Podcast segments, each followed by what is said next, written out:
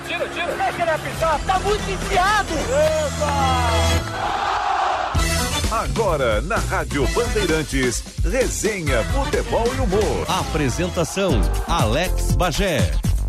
Muito bom dia, sejam todos bem-vindos a mais um Resenha Futebol e Humor aqui na Rádio Bandeirantes, domingo 5 de janeiro de 2020, o primeiro programa do ano, né? O primeiro resenha do novo ano de 2020. Tem na produção Gia Costa, mesa de áudio do Guilherme Lima, a central técnica do Edson Leandro. Lembrando que nós estamos no Spotify, lá é só procurar Resenha Futebol e Humor.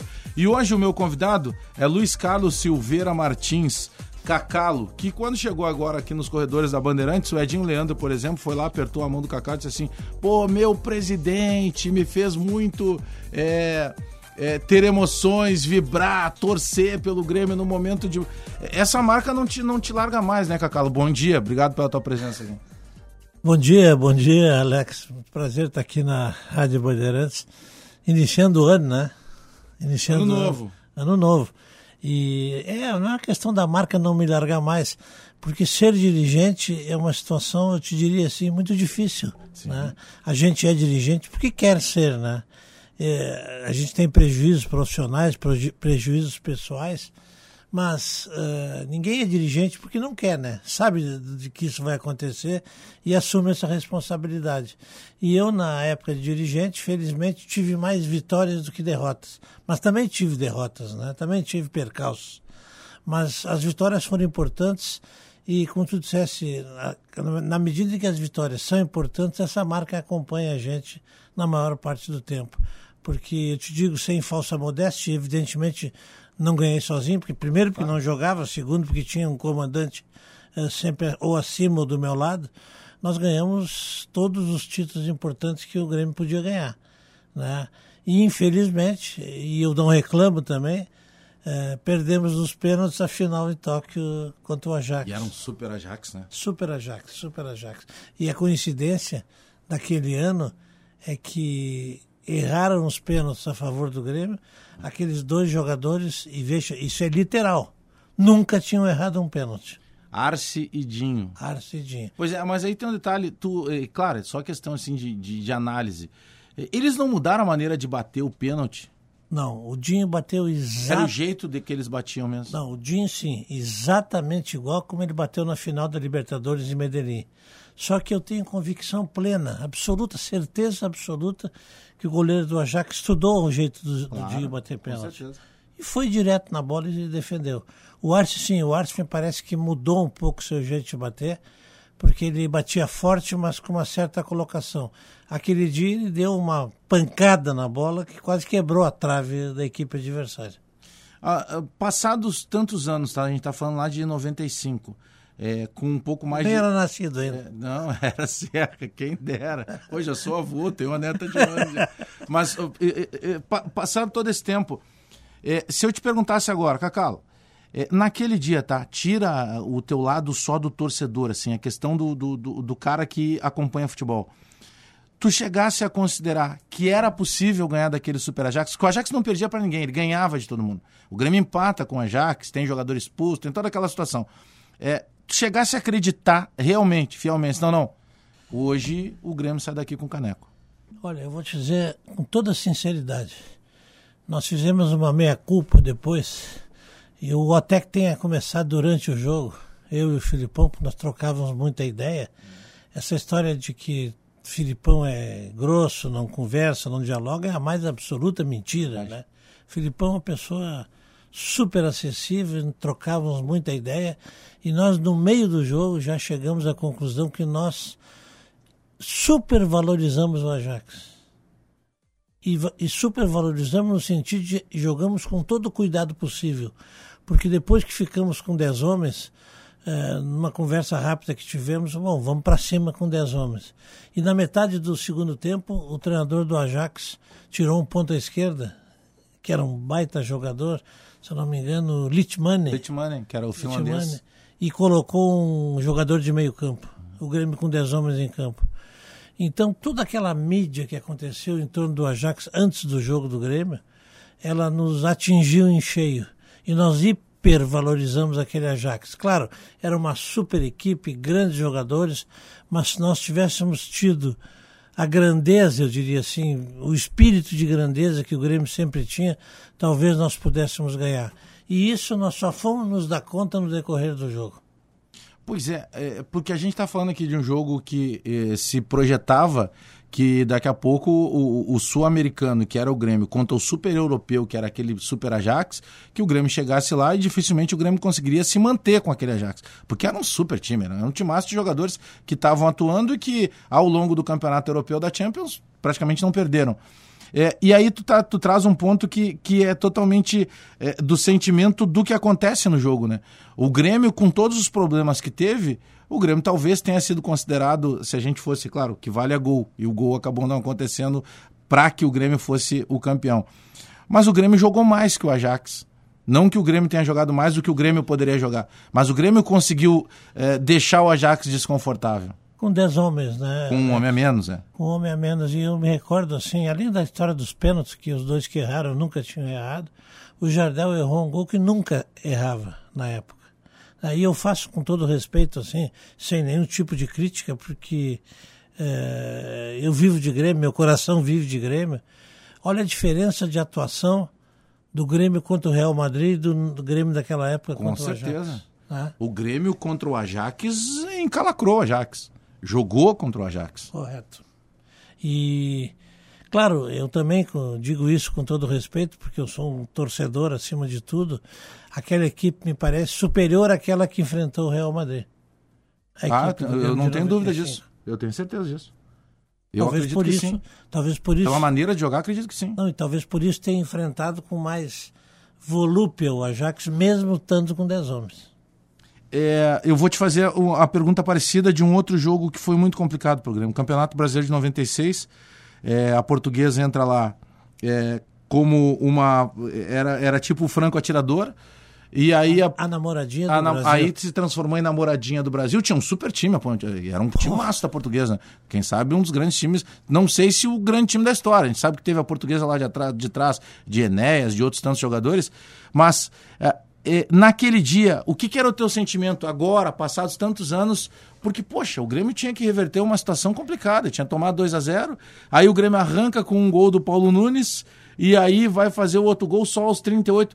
É, qual é o teu pensamento hoje, com, com mais frieza, assim? Bom, eu vou, eu vou te traduzir o meu pensamento. Porque era muito bom o time da portuguesa e tinha uma vantagem É. de dois gols. Eu vou te traduzir o meu pensamento hoje da forma similar à que eu tinha em 96. Primeiro, eu não acreditava perder de 2 a 0 da Portuguesa em São Paulo. E para variar, numa decisão, nós tivemos um jogador expulso. Né? Sim, jogamos, também. jogamos com 10 homens aquela partida. E tivemos dificuldade no jogo, porque tu dizes, e eu completo, que a Portuguesa tinha um grande time. Rodrigo Fabre, Alex Alves, Era eh. Galo, eh, E o Galo jogando muito, né? Zé Roberto. Klemer no gol. Klemer, mas esse é Fili. Cle- Zé A Roberto, dupla de zaga, que era muito boa, Emerson e César. Emerson e César, Zé Roberto, né, jogando, menino ainda, né, Zé Roberto. E eu não, eu não imaginava que pudesse perder 2 a 0 em São Paulo. Quando perdemos naquela partida lá em São Paulo, eu vim com uma certa. Não, não deixei traduzir isso na época com uma certa desesperança para o segundo jogo. É duro tomar 2 a 0 É duro, e embora o time do Grêmio fosse uma grande equipe, naquele momento ainda. Passou na tua cabeça ainda em São Paulo, durante com 2 a 0 tá? Estamos É, ferrados. Passou isso? Passou. Ah, não tem como. Passou, passou sim, sou obrigado a confessar isso. E, mas a gente sempre acreditava naquele time do Grêmio, né, que era um time que não se entregava nunca. Mas o, o, o sentimento que eu tinha, e conversei isso com o professor Paulo Paixão, em função da enorme quantidade de jogos, nós jogamos 96 partidas naquele né? ano. né? Hoje eles não jogam 60 e E tão reclamando. Tá tudo reclamando, né? E o sentimento que eu tinha era que seria muito difícil. E o nosso time estava muito cansado. Nosso time estava esgotado fisicamente. E aí volto para o jogo. Fizemos o gol do Paulo Nunes no início, erramos alguns gols, o Emerson errou gol, eh, a equipe errou gols, podia ter feito 2 a 0 em seguida, e, e o gol não saiu. E aí, eu, e é isso que eu recordo sempre, eu estou no banco de reserva, ao lado do professor Paulo Paixão, eu digo, ó professor, não vai dar, nosso time está morto, nosso time estava esgotado, exausto fisicamente. eu tinha muita dificuldade de acreditar. Mas sempre com aquela pontinha de esperança por, pelo que aqueles jogadores valiam, representavam para o Grêmio, né? E quando o Dinho pediu para sair e o Felipe colocou o Ailton, Ailton. eu continuava assim, tá acreditando diretamente, assim, com toda certeza. Mas vamos até o fim, vamos lutar até o fim. Aquela equipe era lutadora, né? Aquela equipe corria atrás em todos os momentos. Bom, quando o Carlos Miguel, que para mim era o grande craque daquele time, muito, né? fez aquele lançamento para a área e o centroavante reserva, viu a conjunção de fatores. O Carlos Miguel, que era o craque do time na minha ótica, fez um lançamento, vamos dizer, um balão para a área adversária. É, Zé Afonso? Zé Afonso, centroavante, dividiu com a zaga e na volta o Ailton. O Ailton pega com o pé que não é o dele, né? Pega com o pé que não é dele e faz um golaço. Agora, a curiosidade, Ailton e Zé Afonso não eram titulares, entraram em face da exaustão dos titulares e da tentativa do Luiz Felipe de buscar uma alternativa. Bom, aí depois foi. Que, se tu, tu, tu, consegue lembrar exatamente quando ele chuta, tem o gol, tu tá, tu tá na casa mata, na a cabeça, explosão de um Olímpico lotado. Não, qual não... é a tua reação? Claro, não vibra, mas qual é a reação assim? Caramba, aconteceu? Não, minha que reação eu comecei a correr para tudo que é lado, não sabia, abraçado no Filipão, não sabíamos Uh, digo, bom, agora Essa sim. é uma sensação maluca, né? Espetacular, mas nós é como se tivesse, tu tivesse marcado um gol. Ah, eu, eu, eu, eu olha, hoje eu não teria saúde para fazer tudo aquilo que eu fazia. Mas eu te diria assim, ó, com toda certeza, uh, aquele momento foi mágico, assim, momento mágico, porque aquela equipe era Olha, eu tenho uma saudade daquela equipe, assim, que é coisa impressionante. Foi um time que casou, um time que, que se, o ambiente era bom, né? excepcional, excepcional. E não tinha anjinho naquele time. Não, claro que não. Não tinha anjinho naquele time. Tinha problemas também. Por isso, quando eu faço essa analogia, assim, eu, eu, sou, eu fui contra a saída do Luan do Grêmio agora no final do ano, porque já que o Luan tem problema aqui ou ali, digo, mas todos os times têm problema. É preciso administrar esse tipo de jogador. Eu não tinha anjinho naquele time. Eu vou te dizer assim, ó, não vou dar nomes, se tu me permite. Claro. É, tinha um jogador que não emagrecia. Pelo amor de Deus, o Filipão dizia, esse cara tem que emagrecer. Aí eu contratei uma nutricionista especial, especialista para acompanhar ele o dia inteiro. E ele não emagrecia de jeito nenhum. E via comida nutricionista e não emagrecia. Eu digo, pô, alguma coisa está errada nisso aí. Aí eu digo, vou sair atrás dele. Não é possível isso a nutricionista ia para casa, ele ia para o bar da Tia Beth que tinha ali, comia Sim, né? três cheeseburgers. Fora a cervejinha da noite, né? Aí tive que dar uma chegada no cara, né? Dar uma chegada no cara e dizer, ó, oh, meu, nós temos um campeonato pela frente, tu vai ter que. Deixa isso aí para depois de ganhar o título. E a reação dele? A reação dele foi espetacular, como sempre, um amigo que eu tenho até hoje, né? E um jogador extraordinário, assim, em todos os sentidos. Ele era zagueiro, volante, atacante? Ele era o craque do time. Ah, então esse cara joga muito até hoje. É, mas tinha uma coisa ali que era fundamental, que é comando, que para tudo é principal ter. E, e, pelo menos assim, a distância, é, é, na época eu nem trabalhava ainda com jornalismo, mas a distância. Você disse que tu não era nascido isso. da época ainda. não, já é. Sabe que eh, se notava isso, que, que vocês tinham muito comando né? Essa coisa do Filipão, desse Filipão que se conhece hoje, tem muito a ver com aqueles momentos. Claro que era um Felipe que já tinha sido campeão no próprio Grêmio, tinha sido campeão eh, numa Copa do Brasil com um Criciúma, jogando depois uma Libertadores contra aquele Super São Paulo do Tele, ou seja, ele já era um cara que tinha casca. Mas eh, se notava isso, que, que tinha muito comando daquilo. Isso não é fácil de conseguir fazer. Né? Deixa eu te dizer assim, ó, essa questão de comando Primeiro, ninguém comanda sozinho, né? Tu claro tem que ter que uma equipe de trabalho, né? Que eu tinha, assim, por exemplo, é, no, no, departamento amador, o Sérgio Vasques, que era um fenômeno, né? O Serginho de. Fenômeno, assim, de lançar jogador, de conhecer jogador. Uh, o, Serginho, o que o Grêmio lançou de jogador da base craques não é só um, subir um jogador da base, né? O Serginho um dia chegou para mim e disse assim: Ah, tem um menino lá em Pelotas que eu digo, quanto é? Não, não vou pagar, é muito caro. Mas tem 16 anos. Não, mas é muito caro. Não, não, vai pagar sim porque joga muito. Era o Emerson. Né? O Serginho fez o primeiro contrato, eu de vice de futebol, por orientação dele, com o Ronaldinho. O Serginho me indicou o Derlei. Quer dizer, então eu tinha. Emerson foi indicação do Serginho. Serginho, Progresso de Pelotas, que ele conversou com o Alcione, não sei ainda nem se, Sim, se sim, é do Progresso de Pelotas. Sim, ainda tem. E o Serginho, então eu tinha esse apoio na base, eu tinha um diretor de futebol excelente, que era o César Pacheco, né, um trabalhador em todos os sentidos, e tinha o Filipão, né, que facilita o trabalho de um vice de futebol. E acima de tudo isso havia o presidente Fábio Koff que comandava tudo aquilo que era dizia respeito ao clube, mas que dava autonomia para o futebol trabalhar. Eu não, eu não contratei, se tu me perguntares assim, quanto custou fulano, não sei. Porque nós, o futebol, escolhíamos os jogadores e o presidente Fábio Koff fazia os negócios. Eu nunca trabalhei com dinheiro de contratação. Nunca discuti dinheiro de contratação. Nós discutimos a questão técnica. Pura e simplesmente a questão técnica. Este serve. Claro, às ve- às vezes eu tive alguma divergência do presidente. Eu fui lá um dia para ele e disse: ah, Eu quero contratar o Mauro Galvão.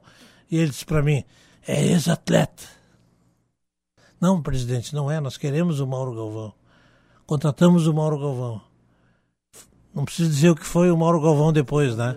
Aí, depois que ele foi campeão, o presidente chegou para mim assim: Tu tinhas razão, joga muito.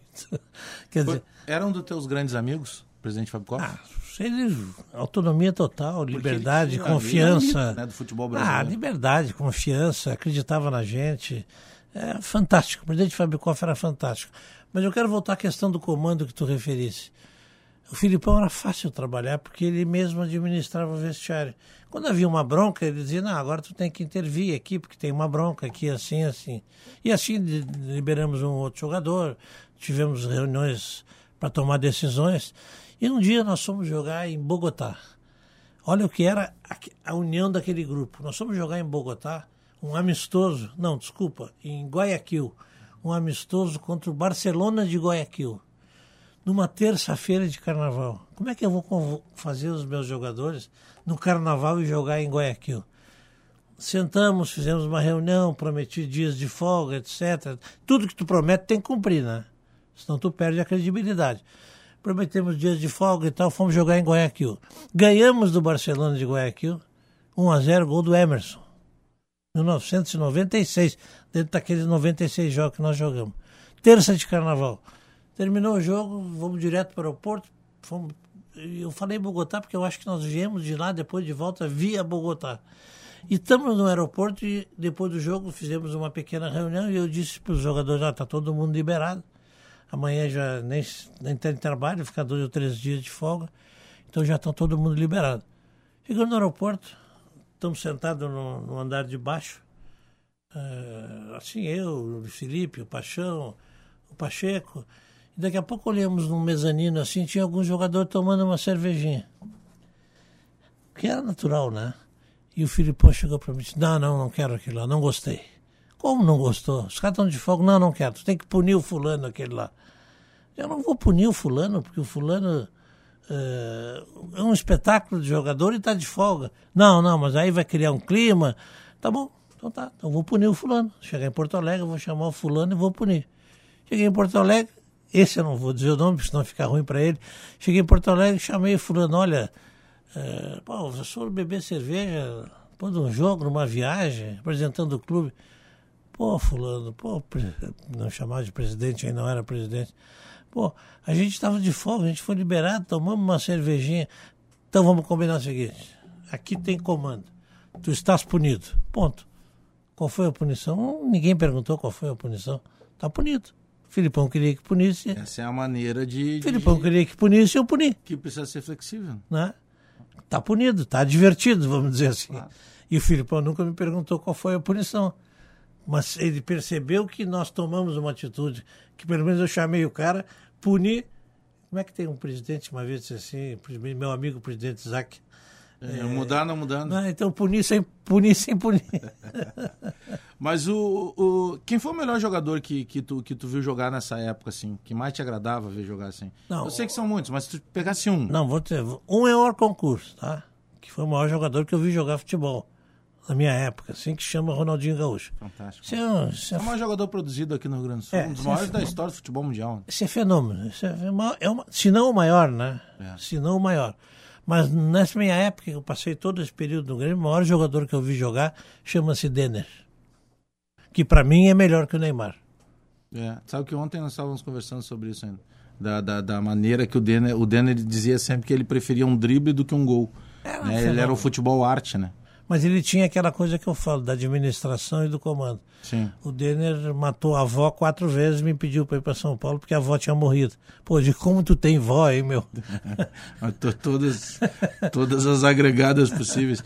É, se eu te perguntasse, ah, na tua época toda de Grêmio, tá? independentemente do ano, o que, que tu considera que tenha sido um grande acerto e o que, que tu considera que tenha sido um erro? Que se tu pudesse, a gente não vai voltar no tempo, mas se tu pudesse, faria diferente. Bom, erros foram muitos, né? não tem nenhuma dúvida, porque eu tenho uma, uma birra, vamos dizer assim, em futebol. O meu time tem que ter centroavante. E eu, Eu sei que tu gosta muito de E eu empilhei centroavante. Três ou quatro eu acertei. Né? Mas muitos eu errei. Muitos eu errei. Agora, acertos, eh, Alex, é difícil dizer assim, especificamente um acerto. Jardel, um fenômeno, né? Paulo Nunes, um fenômeno, né? Carlos Miguel, um craque do time. Eu não vejo, eu não vi poucas vezes na vida eu vi um quarto zagueiro igual ao Adilson, né? É, na minha ótica, né? Na minha maneira de ver futebol, né? Eh, eu sofri muitas críticas e, e essas doeram na época e de certa forma traumatizaram quando eu contratei o Arce. Ninguém sabia quem era o Arce, mas nós fomos investigar. Comecei pelo Serginho, que era do Amador, eh, que recebeu o aviso, e nós fomos atrás, Benítez, João Francisco, e eu contratei um jogador errado, todo mundo dizia, que eu não sabia nem a posição do jogador, entende? Então, assim, depois se viu que era outro fenômeno. Aquele time era um time totalmente encaixado, né? Agora, um dos melhores jogadores que eu contratei, centroavante, que para mim foi um dos melhores em todos os sentidos, ele pecou pelo comportamento. Porque como centroavante era simplesmente, na minha maneira de ver, fenomenal chamado Guilherme. Fazia gol de tudo, fazia gol de tudo que é jeito, muito bom. Treinador jogador. agora. É, muito bom jogador, espetacular, é, mas comprometeu a sua passagem aqui no Tu lembra que ano que ele teve aqui? 97. 97. Se eu não me engano, 99 ele era artilheiro do Campeonato Brasileiro. Jogava pelo Atlético, demais, né? Jogava demais, mas aqui teve problema, pulou o muro, lembra? Sim, eu lembro. Aquelas coisas. Ele contou isso numa outro dia, né? É um jogador extraordinário. Foi um jogador simplesmente extraordinário. Mas então, assim, é, acertos, houve acertos. Mas erros também muitos, né? A gente erra muito. E eu sempre dizia, cada ano tiver um acerto, tá muito bom, né? Se, Eu- se trouxer resultado. Eu lembro do Christian me contando, é um dos, dos ex-jogadores que eu tenho ótima relação. E um E- grande centroavante. Pô, E ele me conta que certa vez ele recebe uma ligação tua, ainda em Portugal. Ou seja, o Christian teve a possibilidade, a, tua visão de futebol na época sobre um 9, o Christian, se ele tivesse vindo na época para o Grêmio, ele teria estourado antes no Grêmio do que no Internacional. Pois é, mas ele não ele veio, acaba né? vindo em 97, né, para o Não, não, é, não é para ele contar isso, não era para ele contar. Ele me contou isso. E eu disse, pô, então o homem tinha o, o faro do, do, Ah, do jogava 9. muito. E jogava mesmo, demais. mesmo quando veio pro Grêmio, né? Jogou, ainda Jogou assim, muito. ainda jogou, bem, né? muito, Fez jogou um golaço É um dos grandes centroavantes que foram Fez um revelados golaço aqui. Né? no Grenal, no Beira-Rio, né? Beira Rio é um Grenal que é, é, é, afasta qualquer possibilidade do, do Grêmio de rebaixado e tira o Inter da Libertadores. Não, e, e foi um golaço, né? E me tirou um campeonato gaúcho com um gol sensacional também, jogando pelo Internacional. É, foi um, foi, foi um dos grandes Grande, centroavantes. grande né? centroavante. E grande pessoa, né? Tenho encontrado ele, assim, às vezes aí. Praça. Grande, gosto muito dele. eh, e lamentei muito ele não ter vindo jogar no Grêmio. Ainda acabou jogando, mas não na- no seu auge, assim, digamos. O que que te impacta quando tu passa pelo Estádio Olímpico? A vontade de chorar. A vontade de chorar porque eu fui criado no Estádio Olímpico, né? A maior parte da tua vida tá ali, né? É, meu pai foi dirigente do Grêmio também, né? Eh, e eu fui desde criança criado dentro do Estádio Olímpico. E te diria assim, eh, eu sou sócio do Grêmio desde quatro anos de idade, desde 1955. Eu sou conselheiro do Grêmio ininterruptamente E aí tu não era nascido, volto de novo. Desde 1974. É, não, faltava dois anos, nasci em 76. E eu já era conselheiro do Grêmio. Então, depois quando eu me tornei adulto assim, comecei a participar das coisas do Grêmio, meus filhos, hoje que são adultos hoje também, se criaram dentro, jogavam bola no vestiário do Grêmio, tu entende? brincavam, foram criados todos dentro do Grêmio, viajavam comigo, né? Então eles, olha, eu, eu te confesso que eu administro bem, absorvi bem a arena, mas a saudade do Estádio Olímpico é uma coisa impressionante. Ainda mais ver naquele estado que está. É, né? porque acabou ficando quase que ruínas do Olímpico é, ali, né? É lamentável. Falava tanto da alma que tinha no Olímpico, né? Sabe de ver, fui- eh, de ver final de, de, de Libertadores, de Campeonato Brasileiro, de Copa do Brasil, aquela multidão tomando conta do pátio. É, um jogo que eu mais me lembro é essa final de 96 que tu referiste, que eu estava no banco e vi a torcida do Grêmio lotando o Olímpico contra a Portuguesa. E aquele barulho, aquele rugido, estádio, era o verdadeiro rugido. Os adversários diziam, né? Que era muito difícil É. jogar no Olímpico. E tu sabe, quando eu fui presidente, eu tive essa preocupação, assim, de... Claro, eu, eu fui presidente no momento em que o Grêmio tinha ganho tudo antes. Então, Sim. eu, eu, é um pior momento para ser presidente, né? Impossível repetir aquela quantidade de vitórias. Ainda ganhamos algum campeonato grande, alguns torneios... Copa do Brasil. É, alguns torneios pequenos, mas eu estava absolutamente certo que ia ser muito difícil repetir aquilo que a gente tinha ganho.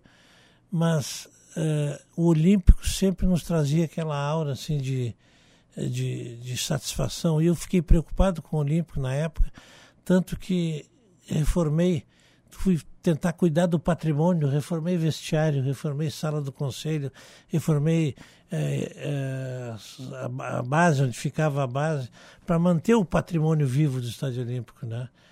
Gastamos muito dinheiro nisso aí, até eventualmente eu possa ter prejudicado um pouco a aquisição de jogadores, porque eu entendia que o patrimônio do Grêmio era muito importante também, né? Não sei se tu te recordas, o vestiário é um quando eu fui presidente, nós fizemos um vestiário Sim, completamente novo, moderníssimo, assim, né? E depois é, foi triste pra gente. Eu estive presente no abraço desse, decisivo da saída do Olímpico lá, que a torcida abraçou todo o estádio, né? Às vezes, quando eu vou ali, tiro uma foto no pórtico ali e tenho muita saudade do Estádio Olímpico, muita saudade. Mas já absorvi a arena, é o campo que o Grêmio tem, né? E, e vamos que vamos, vamos ganhar na O- arena. Sabe que eu, enquanto jornalista, é, e até agora há pouco nós conversávamos ali com o Leonardo Meneghetti também no corredor, é, eu, e hoje eu sou presidente da Associação dos Cronistas Esportivos Gaúchos, da SEG, e a gente, eu lamento muito algumas coisas. Eleito agora, né? É, fui reeleito agora. É, que moral, mais é, dois cara? anos lá. Que né? moral, é. Tem, agora tem mais responsabilidade ainda. né? Tem mais dois anos. Mas, por exemplo, eu vejo ah, eh, que pena que a relação hoje da imprensa com o dirigente, da imprensa com o jogador, ela mudou, né? Porque eu lembro de. Sempre foi um cara muito direto, muito franco. Então, quando precisava ser ácido, tu era. Mas ah, nunca isso arranhou a relação de respeito do jornalista contigo ou tua para o jornalista. Tinha maneira de debater, eh, de contrapor a ideia ou a pergunta que foi, foi te feita, sem ter, um- sem ter nenhum tipo de arranhão nessa relação. Sempre teve muita boa relação com a imprensa. Sempre tive, tanto que fui trabalhar na imprensa, né, depois que saí do Grêmio. Mas eh, eu acho que acima de tudo, Alex, essa relação dirigente-jornalista, no caso o repórter especialmente que pergunta, né? Ela tem que ter, e tu usasse a palavra correta, ela tem que ter acima de tudo respeito. Nós podemos pensar diferentes, né? Eu até conversava com o Leonardo Meneghetti, estava com saudade, fazia tempo que eu não falava com o Leonardo Meneghetti. Nós tivemos muitas divergências, né? Porque ele era um repórter que perguntava firme, mas sem ser agressivo, sem ser ofensivo e sem agredir pessoalmente as pessoas, entende? E as minhas respostas eram do mesmo nível. Tanto que a gente mantém uma excelente relação, né? E eu até gosto muito dele. A família da esposa dele é tudo gremista. Isso, né? a E eu, Lúcia- e eu dizia, A Lúcia, esposa do Meneghetti, e, é e eu dizia para ele, uma vez dei uma camisa de presente para ela lá, eu dizia para ele, eh, né? E, mas ele era um repórter assim que te fazia perguntas firmes e eu tinha que responder da mesma maneira, né? Então eu sempre tive assim com a imprensa eh, uma relação muito boa, eh, mas sem sub- subserviência. Recíproca. Claro. Tu entende? Tu me pergunta o que tu quiseres e eu vou te responder da forma correta. Agora, nunca, jamais eu desrespeitei alguém. Eh, posso ter divergido muitas vezes, mas jamais desrespeitei alguém, como algumas vezes, te confesso, fui desrespeitado por um ou outro jornalista. Sim. Né? Eu recebi críticas pessoais, uh, nem vou citar nomes, mas recebi críticas pessoais em função de coisas às vezes inexistentes. Uma vez eu cheguei no estádio e um jornalista disse para mim assim: Ah, te dei um pau agora aí, tudo que eu tinha vontade de dizer eu te disse, por quê? Porque tu não deixasse o jogador ir lá no meu programa. Mas eu nem sabia do teu programa nem do jogador. Ah, não, mas ele disse que tu não deixasse. Pô, ele disse, não fui eu que não deixei. Tu entende? Quer dizer, essas coisas às vezes, às vezes, uh, e eu aprendi isso na imprensa também, né? E brincando nós usávamos muito, né? Vocês são los invictos, né? Uhum. Não erram não nunca. Não... não erram nunca, né? Quando erram, ah, não, mas era na época, não era, era bem opinião. Né? E eu aprendi. Quando eu fui trabalhar em rádio, em jornal, quando trabalho até hoje, é, é tranquilo emitir opinião, né? Se eu errei, tudo bem, no dia seguinte eu já mudo de assunto. Então, mas eu, eu, eu tive condições de, de administrar bem isso. Então sempre tive um excelente relacionamento com todos da imprensa, algumas críticas injustas às vezes, alguma procura de ordem pessoal uma vez. Uh, eu, eu sempre, e vou te dizer isso com toda sinceridade assim, e abrindo assim o coração, eu te diria, uh, eu tive, eu sempre primei na minha vida, e não é é, privilégio meu, é teu também, é de, das pessoas que são corretas, em ser rigorosamente honesto naquilo que faz. Puxa vida, rapaz, um dia eu descobri que um jornalista foi nos cartórios de imóveis saber dos meus imóveis, o que, que eu tinha, para saber de onde é que eu tinha comprado. Isso eu achei o fim do mundo, tu entende? Achei o fim do Evasão, mundo. né? Não, e, e desconfiando da minha honestidade, tu entende? Quando ele viu que não tinha nada, ah, ficou assim Olha, parecia que queria morrer falando comigo. Entende? Puxa vida, eu tenho o legado que eu deixo para os meus filhos, tu para os teus, né? tu, é, tu é avô e eu não sou ainda. É, é, poder, eu digo sempre para os meus filhos, vocês podem ir no Grêmio, no pátio, em qualquer lugar, discutir com quem quiser, porque não tem isso aqui para falar. Claro. Né? Então isso para mim é muito importante, assim. Uh, eu entrei e saí do Grêmio uh, de cara limpa. Isso para mim é muito importante. O retorno que tu tem no, no, dia a dia, pô, tu vai no shopping, sempre vai alguém te conhecer, claro, principalmente torcedores do, do, Grêmio, mas tem sempre uma brincadeira também com a torcida do Internacional, né? Porque tu nunca desrespeitou a torcida do Internacional, mas tu era um dirigente de uma época, e eu sinto muito saudade desse tipo de dirigente. Porque ia na flauta. E eu penso que isso faz parte, por exemplo, aquela semana Grenal, sempre tinha uma declaração mais forte, porque sabia que ia ter uma resposta do outro lado, sem a falta do respeito. Como é que é esse contato com o torcedor ainda hoje, que tu já não é mais dirigente, é, que aqueles anos de vitória já já tão distante, mas isso ninguém tira de ti. Como é que é a relação é, no dia a dia? Tá no shopping, chega para abastecer o carro, é, tanto com o torcedor do Grêmio quanto do Inter? Eu te diria assim. fala muita zoeira ainda. Né? Não, muito. Eu, mas eu te diria assim. Eu fui um dirigente meio flautista, assim, né? Provocador, não, vamos dizer assim. Né? Total. Né? Provocador. É porque eu confiava na minha equipe, né? Uma vez. Uh, nós fomos acusados que o Grêmio só batia. Sim. Né? E tinha um Grenal domingo no Beira Rio. E eu segurei as pontas e, e que o Dinho batia muito, que o Dinho batia. E eu segurei as pontas e fomos pro Grenal. E o Grêmio ganhou 2 a 1 um, gol do Dinho, de fora da área, e um gol do Paulo Nunes de bicicleta. Aí terminou o jogo, eu disse, é o Dinho bate. Bate na bola dentro do golo deles. Mas tu imagina, né? Mas sabe, eu tenho sempre muito. Eu acho que a flauta faz parte, sem desrespeito. Eu tenho muito. Claro, o folclore do futebol. Eu tenho muito respeito pela é, entidade internacional. É um clube grande que nem o Grêmio, eu não ah. tenho como negar isso, evidentemente. Né? Claro, eu toco flauta, eu digo que o Grêmio é melhor, que o Grêmio vai ganhar, que, que enfim, é, a flauta faz parte. E se eu perco, eu tenho que aguentar depois, né? Evidentemente. Então, isso ainda muito acontece na coluna que eu tenho, tu entende?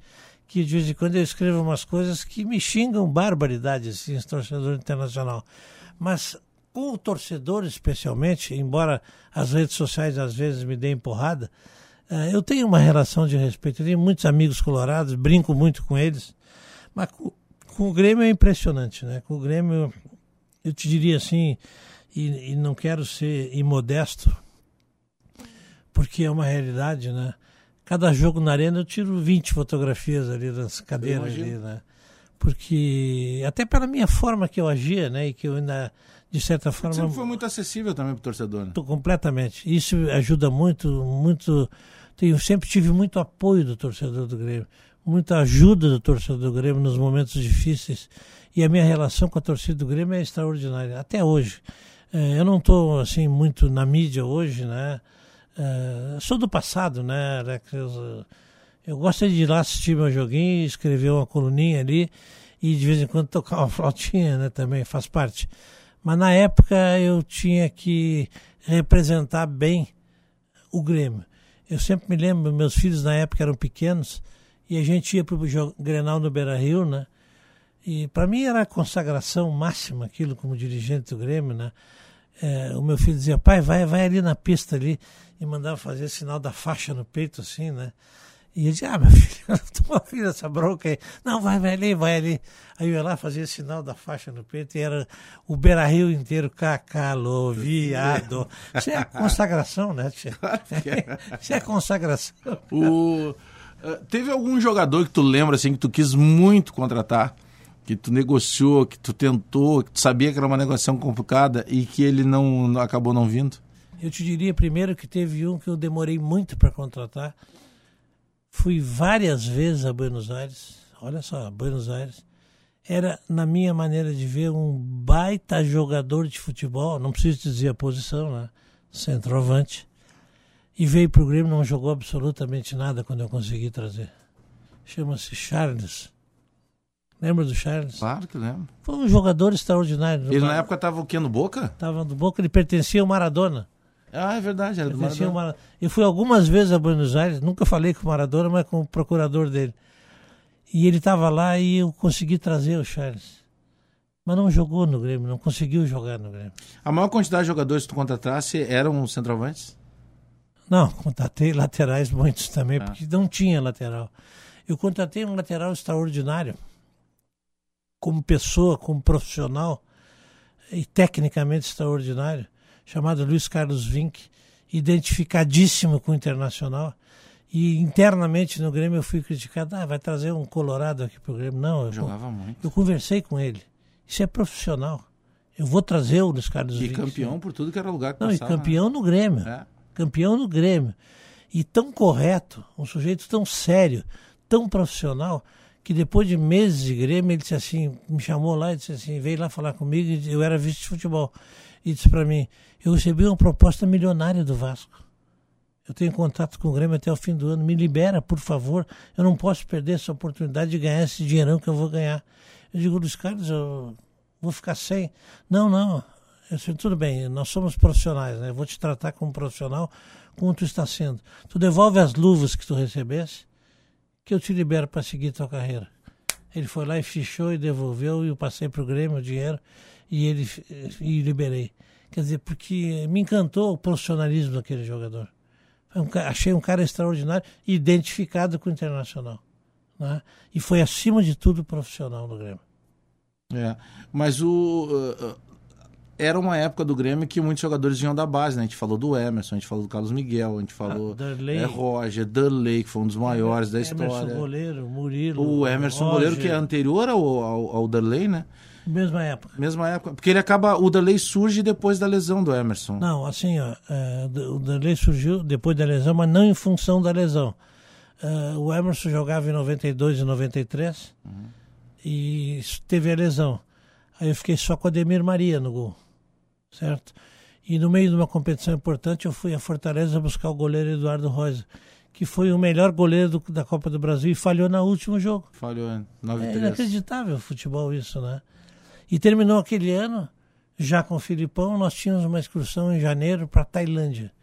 E nós sentamos, eu e o Filipão, e disse assim, Felipe, nós temos que decidir, tu, evidentemente, o treinador que escalava, né, vai decidir qual é o melhor goleiro. Porque o Emerson e o eles se equiparavam, né? com estilos diferentes, mas se equiparavam. Ali já tinha a figura do preparador de goleiros? Já tinha. Era o Mazarop. Ah, é verdade, Mazarop. Mazarop. E aí nós viajamos e na, na viagem, na excursão, o Felipe optou pelo Derlei. E o Emerson novamente quebrou a perna. Então aí subiu o Murilo também, que foi um baita goleiro. Aí ele também. tinha Murilo, é, porque, porque era uma, uma legião de goleiros revelados Sim. ali, né? Bom, O pra, o pra, não, o Praz não era dessa época, Não. o Praz é mais adiante. Cássio, Andrei, Praz, Sim. Pitol. É Pitol, Eduardo Martini, Uma, uma série, uns mais moços que os Claro. outros, mas uma, era uma escola de goleiros. do Marcelo. Groi. É, Marcelo Groi, uma escola de goleiros do Grêmio. E o Derlei era um fenômeno, né? O Derlei era. Talvez ele tecnicamente, assim, no estilo não fosse, Dos que tu acompanhou jogando, ele foi o maior? Pra posição? sem dúvida, o maior da história do Grêmio. Não tenho dúvida. Qualquer seleção do Grêmio que se- Crescia muito em jogo grande, Mas né? qualquer seleção do Grêmio. Olha, nós temos um Mazarop fenômeno, né? É. Mazarop campeão do mundo. O Marcelo Groi, um grande goleiro. Mas dos que eu conheci no Grêmio, o Derlei- Leão foi um grande goleiro. Leão, no um grande Grêmio, goleiro. Né? Mas dos que eu conheci no Grêmio, qualquer seleção do Grêmio que eu fizer, tem que colocar. Ele crescia Derlei. muito em jogo grande, isso marca Uma muito. vez né? um jornal botou a manchete, às zero hora, botou uma manchete. Derlei zero, Inter Derlei zero. zero, Inter zero. E crescia em jogo, né? Era corajoso. é- é- O Grenal transforma a carreira de um jogador? transforma. Especialmente de goleiro. Mas tu lembra de algum jogador que ele tenha aparecido muito em Grenal e não além do Grenal? Porque a gente tá falando do Derlei que também no clássico ele Subia, né? explodia. Não, né? na década, no final da década de 60, início da década de 70, o Grêmio tinha na base um goleiro extraordinário, que era badaladíssimo, chamado Breno. Um rapaz loiro, alto, uma- um espetacular goleiro, se dizia. Tomou um gol do meio campo do Grenal, nunca mais jogou. Tá? Então, eh, o Grenal consagra ou derruba jogador. É, porque ele, ele, ele dá uma marca de uma repercussão Isso muito vale, maior, né? isso vale para os dois lados. Dos né? dois lados, claro, Dois com lados, certeza. né? Nós ganhamos um Grenal de Campeonato Gaúcho naquela época, década de 70 também, eh, por 4 a 0 O Internacional lançou um goleiro novo, que era muito bom, e nunca mais jogou, que era o Schneider. né? Perdeu 4 a 0 no Grenal, né?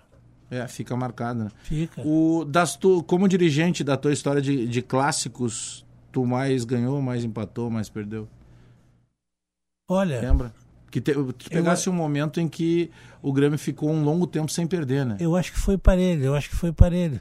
Porque, como presidente, eu joguei muito poucos Grenais e ficou marcado por uma derrota. Aí eu tenho que assumir. Eu era presidente, perdeu, tem que assumir, né? Mas como vice de futebol, acho que há a supremacia das vitórias. Porque aquilo que eu te disse, eh, Alex, aquele time do Grêmio era extraordinário, né? Nós ganhamos um campeonato gaúcho eh, com a equipe completamente exausta, mas completamente exausta, com um centroavante que ninguém acreditava que eu fui buscar, não custou nada, tinha 30 anos, e no primeiro treino eu e o Filipão no Cristal ali, onde é a escolinha ali, nós olhamos o treino e o Filipão chegou para mim e disse assim, é, parece que não é tão ruim não. E fez gol em Grenal, decidiu Grenais e campeonatos, e decidiu Libertadores, decidiu Copa do Brasil, chamado Nildo. Era um grande jogador? Não era. Gol da Copa do Brasil de 94. né? Grenais ele decidiu. Ele jogou Libertadores contra o Nacional de Medellín lá na final. Entrou no segundo tempo. Quer dizer, centroavante é mágico. né? Era um grande jogador? Não era um grande jogador, mas decidia. Nós estávamos perdendo um Grenal no Beira-Rio, gol do Balalo, 1 a 0 e daqui a pouco levantaram uma bola para a área, ele deu um carrinho e meteu para dentro do gol do Internacional. E aí fomos decidir no Olímpico. E ele fez um gol. E nós ganhamos 2 a 1 um, com o gol do Carlos Miguel também. E nosso time exausto, exausto. Se o Internacional empata aquele jogo e vai para a prorrogação, nós teríamos perdido.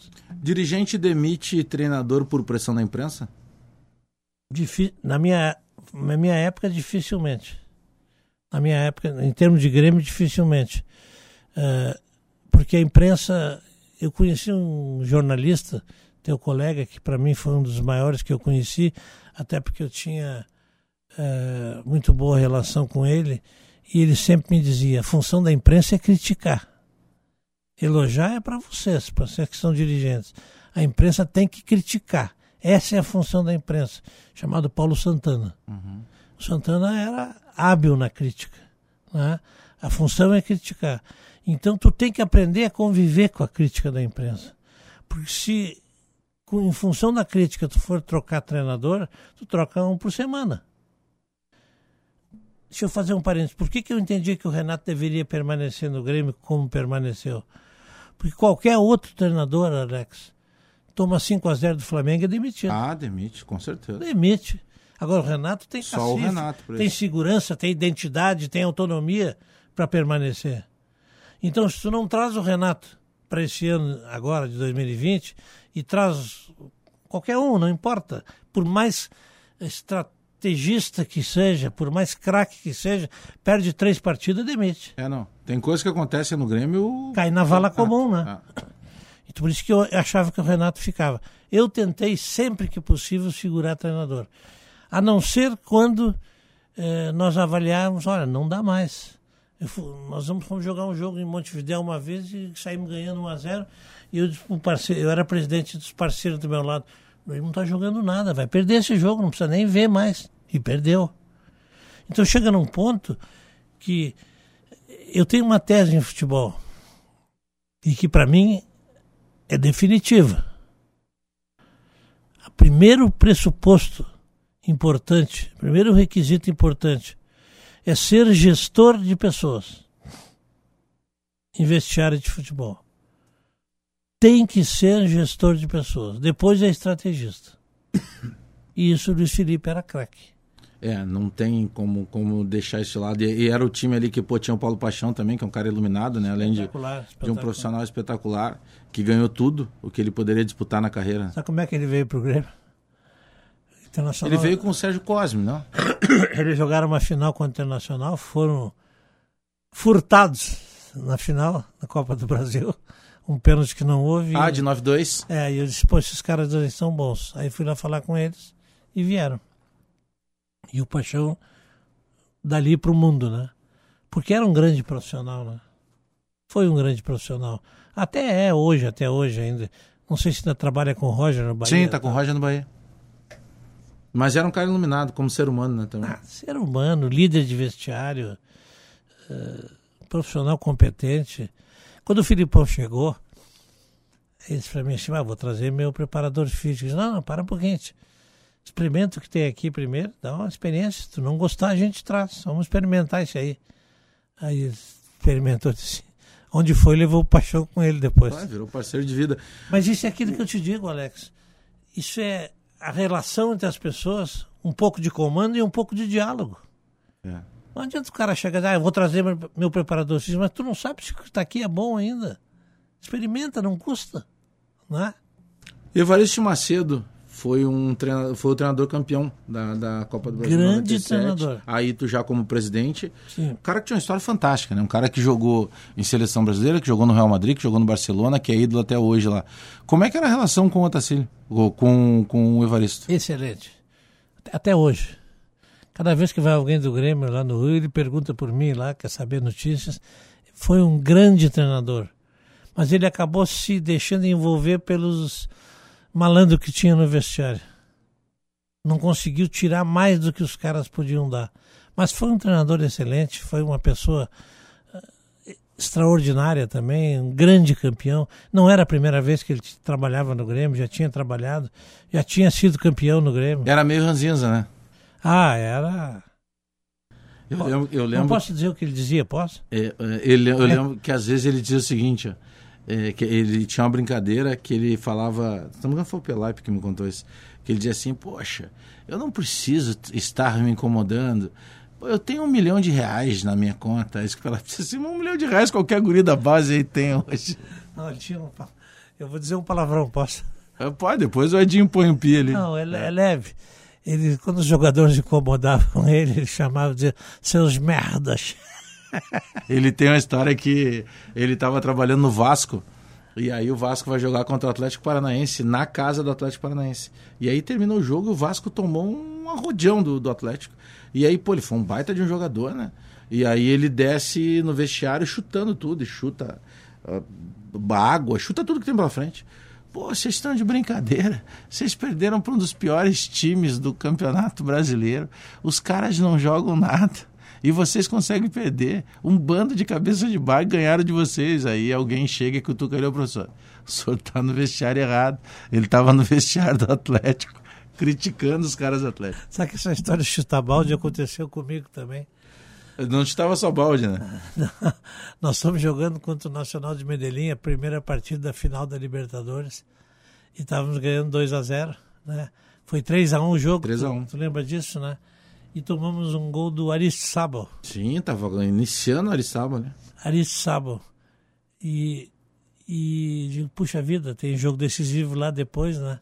3 a 0 não tinha como ah, mudar, né? Morta. E tomamos um gol do Aristizábal e quando descemos do túnel uh, em direção a, ao vestiário, o Filipão literalmente chutou tudo que encontrou pela frente. Todos os baldes e outras coisas que encontrou pela frente. Entrou no vestiário, fechou a porta. Não entra ninguém aqui nesse vestiário, fecha a porta. Aí fechei a porta e ele deu um discurso, rapaz. O que, é que vocês estão pensando? Nós ganhamos uma Libertadores, tomaram um gol para perder, vai ser, um, vai ser um sufoco lá, não sei. Eu digo, Felipe, tu enlouqueceu, tá 3 a 1 mas ainda estava a zero, nós ia ganhar isso aqui. Não tem... Aí o Dorei pediu a palavra. Professor, eu não vou tomar gol lá, não tem como tomar dois gols lá. Pode ficar tranquilo, nós vamos ser campeão. Foi uma risada assim e, e, zanuviou o ambiente, entende? Quer dizer, é o chutar o balde também, né? Tu deve ter presenciado muita história engraçada nesse meio todo, né? Porque é muita viagem, é muita concentração.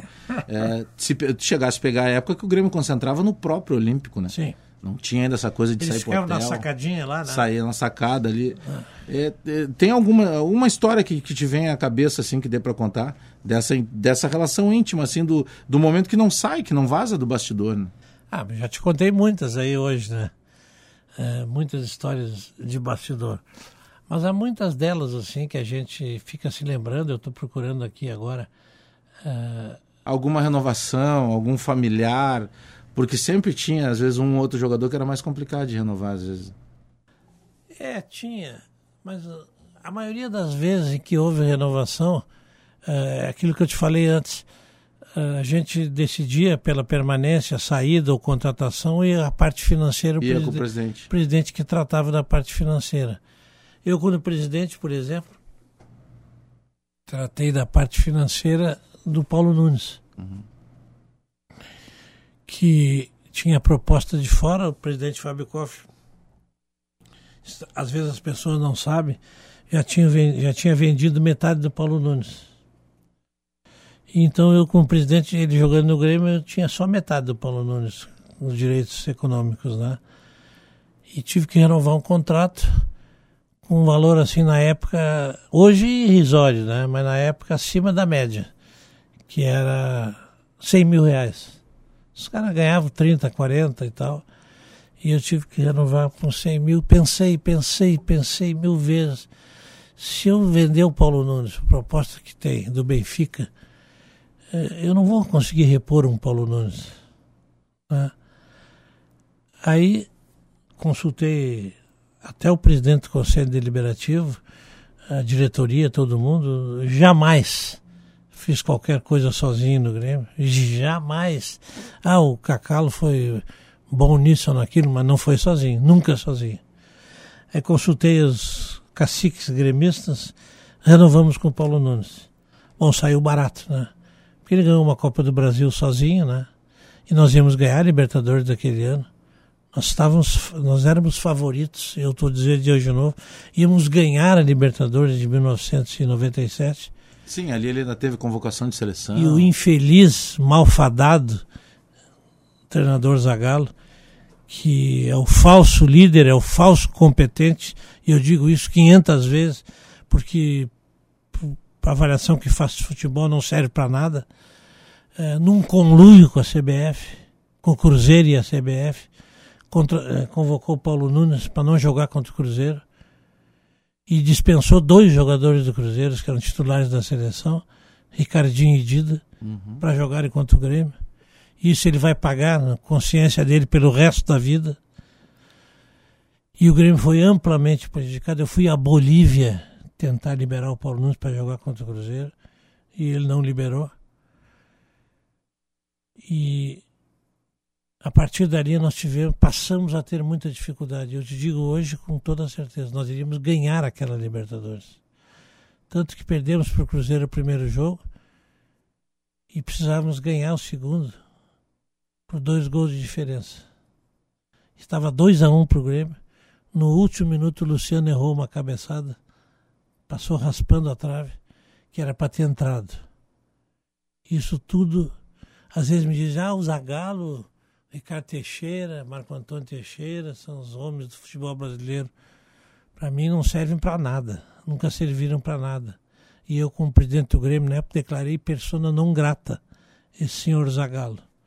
Aí eu vejo homenageando o Zagallo, porque Olha, se o dia o Grêmio homenagear esse Zagallo, aí eu faço uma revolução. É, Cacalo, eu quero agradecer a tua presença, tá? É, por toda a história que tu tem. Muito obrigado pela tua presença. Se eu fosse te pedir um depoimento dizendo assim, ó, se tu tivesse que definir, tá? É, se fosse possível para ti é, definir o Grêmio em algumas palavras, poucas palavras, três palavras, tu definir, definiria de que maneira? O Grêmio na tua vida razão de viver. Feita a definição, eu quero abrir um parêntese e dizer a minha família, meus filhos, aquela coisa, aquele chavão antigo, né? Mas eu não sei viver sem o Grêmio, razão de viver. E, está tá, tá falando quem é simplesmente um torcedor hoje. Tu não pode imaginar, Alex, o que eu sofro num jogo do Grêmio. Eu, às vezes, quando o jogo é fora, eu chego a desligar a televisão para não ver algumas coisas. Porque, olha, já tive muitos problemas de saúde, não quero até mais. Mas, felizmente, o Grêmio só me deu alegria. Nos dá tristezas eventuais, porque o Grêmio nos dá emoção. O Grêmio é um clube que proporciona ao seu torcedor a emoção. Com vitórias e com derrotas, mas sempre com emoção. Cacalo, muito obrigado pela tua presença aqui. Foi um prazer, uma honra muito grande aí por tudo que tu representa para o futebol, pela pessoa que tu sempre foi é, no trato, principalmente com a imprensa, de um cara que, quando precisava ser ácido ou debater, fazia, mas sem nunca faltar com respeito. Muito obrigado pela tua presença aqui no Resenha. Olha, Alex, eu que te agradeço muito, muito feliz de te ver aqui em outros programas da Bandeirantes aqui. Então, eu fiquei sabendo, teve um dia que eu não estava aí. É, vim com o César, com o Paulette, com o Serginho Boas aí, pessoal, todos amigos aí. É, fiquei muito feliz de receber esse teu convite. Vamos ver se esse ano o Tricolor né, consegue fazer uma boa campanha. E agradeço a oportunidade, mais uma vez cumprimentando o presidente da SEG pela sua reeleição. Muito obrigado, Luiz Carlos Silveira Martins, uma das lendas do futebol do Rio Grande do Sul. Cacalo, atração deste domingo do Resenha Futebol e Humor. Na sequência vem o Domingo Esportivo Bandeirantes. Bandeirantes, a gente volta semana que vem, 10 da manhã, sempre domingo tem o Resenha aqui na Band. Até lá, tchau. Resenha Futebol e Humor.